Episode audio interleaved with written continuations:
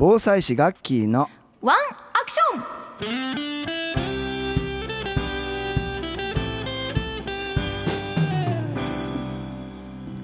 さあこの時間は聞いたらすぐにワンアクション実践したくなる知識を紹介していただきます。稲垣さんよろしくお願いします。はい、えー前回は災害ボランティアということについてねリスナーさんからご質問いただいたので、まあ、それに絡めてですね災害ボランティアって実はどんなことですよみたいな話をしましたが今日ははい。さらに発展させて、ボランティアって未来志向型でやったらより面白いっていうのか新しい価値を生むんじゃないのっていう話をしたいと思うんですね。未来志向型、うん。未来をちょっとイメージしてやるのがいいなと思うんですね。というのは今まで僕が関わってきた中でも結局ねその時の何かこの支援っていうのかね、えーお手伝いだけじゃなくって結局それがその後に大きな影響を与えてるんですよね。うん。まあ、このお話をしていきたいと思うんですけどまずこの災害ボランティアの場合は、まあ、技術とか資格といったもんじゃなくってまずは困りごとを抱えている人に耳を傾けるということから始めようねっていう話したですよね。先週その話でしたよね。ね、うん。あの体全体をもう貝のようにして聞くぐらいのそういうのがいいよっていう話だったり、うん。あるいは、まあ、若い大学生とか高校生とかがもう何も知識なく頭を真っ白にして聞くことから、うん。こういうのが実はとっても話をする側にとってはすごく体がほぐれていくしまたその時に困難状況の話を聞いて一緒に涙を流してくれる。これが非常にこう次のステップにですね移っていくようなねそういう心の動きになっていくというお話ししました。はい。うんまあ、これはまあ参考書とか講義とかで得られるもんじゃないんですよね。言ってみたらこういう現場を重ねるっていうのかこういう場を体験していってうんうん。まあこの身についていくというのかね。そういうことだと思うんですけども、はい確かに。うん。うん、ただこの耳を傾けると言ってもですねじゃあ最初？最初からいきなりどうやって、確かに、うん、うん。耳を傾けたらいいのか。また話す側もそんなポッと来た人にですね、うん。簡単に自分の思いは口にできないですよね。そうですね。ましてや非常に辛い思いを持ってらっしゃる方とかそんな話はなかなかできないですよね。まあ、どうやってじゃあこの話をしていただけるような何かこう信頼関係のようなものを作るのかということをですね、はい。考えたいんですけどうんも、うん。すごく一番重要だなと思ってこの阪神・淡路大震災の時もそうだったし東日本大震災でずっとね被災地避難所仮設住宅の皆さんに関わってきてはい。すごく思ったのがですねこれ以上相手の心を傷つけないということをですね覚悟を持って望むということだなということがなんかこう見えてきた気がするんですおね。ーどういうことでしょう、うん。うん。やっぱりねかなり傷ついてらっしゃるんですよ皆さんね、うん。これ災害だけじゃなくって、まあ、例えば震災でも家族を失う家を失う仕事を失うもう絶望的だったりしますよね。はい。あるいは今本当に困窮状態にある人もですね本当にコロナで、えー外に出れないだけじゃなくって仕事も失ってるし、まあ、話し相手もいなくなるとかですね、うん。もうめちゃくちゃ傷ついてる。その人たちの心をさらに傷つけないようにそっとこう寄り添っていくようなねうん。話をすることがその方にとってプラスだなと思ってももらえるようなですね、うんうん。そういう何か空気を作っていくことがすごい大事やなっていうのをもう改めて思います。そうですうねん。確かにそれって非常に重要だなと思っていて。なんかね私もまあ取材する上でインタビューする上で、まあ、そういう経験をねされた方うん。にどう声をかけていいのか、何と聞けばいいのかって悩んでしまうところが多くて。そうですよね。これって本当にもう何回も何回もその体験を重ねるってさっきおっしゃってましたけど、うん。そうしないと身につかないんじゃないのかなともそう。アナウンサーさんとか記者の方、皆さんそうですよね。やっぱり話をしてもらわなきゃいけないんだけど、うん。前のめりでは絶対話出てこないですし、うん。どうやって寄り添うかというところが最大のテーマになりますよね。うん。うん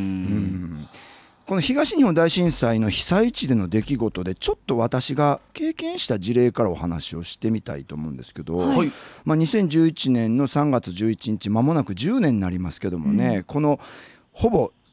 四十九日後に私は入らせていただいたんですね。少し心のつっかえが取れたというのか、うん。節目を超えた段階でお話を聞くのがいいかなと思ってですね、はい。学生と避難所でお手伝いに入らせていただいたんですけども、はい。まあ、自分たちにできることはまあ限られてるということはもう重々学生ともども理解をした上でしかし自分たちにしかできないことがあるそれをどうやってやるかなということを考えて、まあ、学生たちはともかく耳を傾けるかなということだったんですね。はい。僕はまあその16年前に阪神・淡路大震災を経験してその時にたくさんの方から支援をいただいてうんこうずっとつながり続けていただいていることがものすごく勇気になってるんですね。なので最低でも10年間うん。つながり続ける仲間を避難所に10人作ろうというのを目的に、えー伺ったんですね。うん、でこの避難所で10人のお友達を作ることができたんですね。皆さん高齢者だったんですけども、うん。まあ、そもそもね今日の日経新聞の、えー一面の、あのーニュースでもね紹介したようにそもそも高齢者が非常に多いし避難所高齢者がやっぱり多かったんですよね。はい。うん、でまあこの中にそのお一人として、まあ、佐藤直子さんという方がねおられたんですけども、はいはい。えーこの方も、まあ、例に漏れずお家と家族と仕事を失ってしまって一人で避難所におられたんですね。もう60歳半ばぐらいだったんですけどご主人は消防小定年退職した後消防団で活躍をしていて、まあ、この日大津波警報の後に水門の方に出かけたままもう行方が分かんなくなってしまったというあ状況だったんですうね。んでこういう話を避難所でただただ耳を傾けて伺っていてですね、それ以降ずっとこの毎年岩手県大槌町に、まあ、学生も一緒に若者も一緒に通ってきたんですけども会うたびにいつもこういうお話をしてくださるんですね。うんうん。まあ毎年といっても大体震災から3年4年経ったぐらいにこういうお話をしてくれるようになったんですけども、うん。どういうお話かと言いますと、はいはい。震災は確かにね辛くて悔しくて悲しくて怒りもあって本当に辛いうん苦しいことだったんですけどもただそれだけじゃないっていうんですね。震災がなかったら皆さんと絶対に会わなかったであろう。あ今こういうつながりもないしこういう楽しい年に1回か2回沖縄から来てくださるこういう楽しみには絶対に会うことがなかったし、ーうん。時間と距離を超えたつながりが今こうしてあるのは本当に私たちの生きがいなんですよって話してくれたんですね。う。ん。なんか死んだ主人には申し訳ないけども、うん。今私さ最高に幸せなんですとまでねへおっしゃったんですよね。うん。でまあこの避難所でも実はいろいろ話を伺いながらこの方実は理容師さんで、あうん。うん。あの散髪屋さんを自分でされていてね。でえー。全て失ったけど私にはハサミと櫛は手元にあるからこれであなたの髪の毛切ってあげるねって言ってくださってですね。避難所で散髪をしてくださったんですよ。うん。でそれからまあつながりをいただいてるんですけどもまあその時やはりこの来年必ずもう一度会いに来ますねという約束をしてね。まあうん。本当にこの櫛とハサミで人の頭を買ってあげるのが今自分が生きている証明になりますという話もねしていただいたんですけども、ん。まあ、そんな時本当に彼女との間にね、まあ、この信頼関係というかコミットメントみたいなねちょっと難しい言葉ですけど、心のなんか約束が交わされたようなそんな気がしたんですね。これ本当にあの僕が阪神の時に仮設住宅を回って、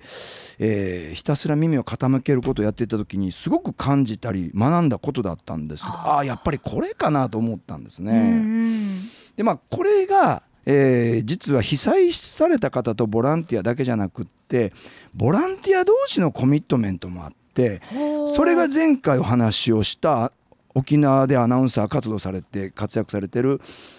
山内百合子さんの話しましたよね。彼女も、えー仮設住宅に僕と同じように人の話に耳を傾けて多くの人に伝えたいということで、高校生の時からねやっていて将来アナウンサーになって伝えたいって言っていてそして今年の、えー1月16日にこのお話が分かったというね、お話をね先週しましたけど、まあまさにあれから24年経って、実にこういう一緒にこういう仕事をしている、うん。うん人とやっぱりであのもっぺん再会というのかね、彼女がそういう人だったということは改めて分かったりそれからまたあのこれからもそういう仕事をですね、一緒にしていこうということをね、まあ、この間も約束したんですね。なのでまあ本当に未来の仕事につながる、ううん。ん未来につながるのがこのボランティアだなということをね改めて感じたんですね。そうですよね。あの稲垣さん自身も被災されてでもうん。そこで、あの耳をかけ傾けて話を聞くというご経験をされて、うん。で今回東日本大震災の被災地にも行かれてそして佐藤直子さんの心の元気にもつながっている、はい。本当にいいつながりが人のこの気持ちでつながっていくんだなということをすごい感じました、うんまさにこれが未来志向型のボランティアそうだと思いますね。ね。はい、勉強になりました。ありがとうございました。ガッキーのワンアクションのコーナーでした。アップのポッドキャスト最後までお聞きいただきありがとうございました。生放送は平日朝7時から FM 九二一 AM 七三八 RBC アイラジオ。県外からはラジコでお楽しみください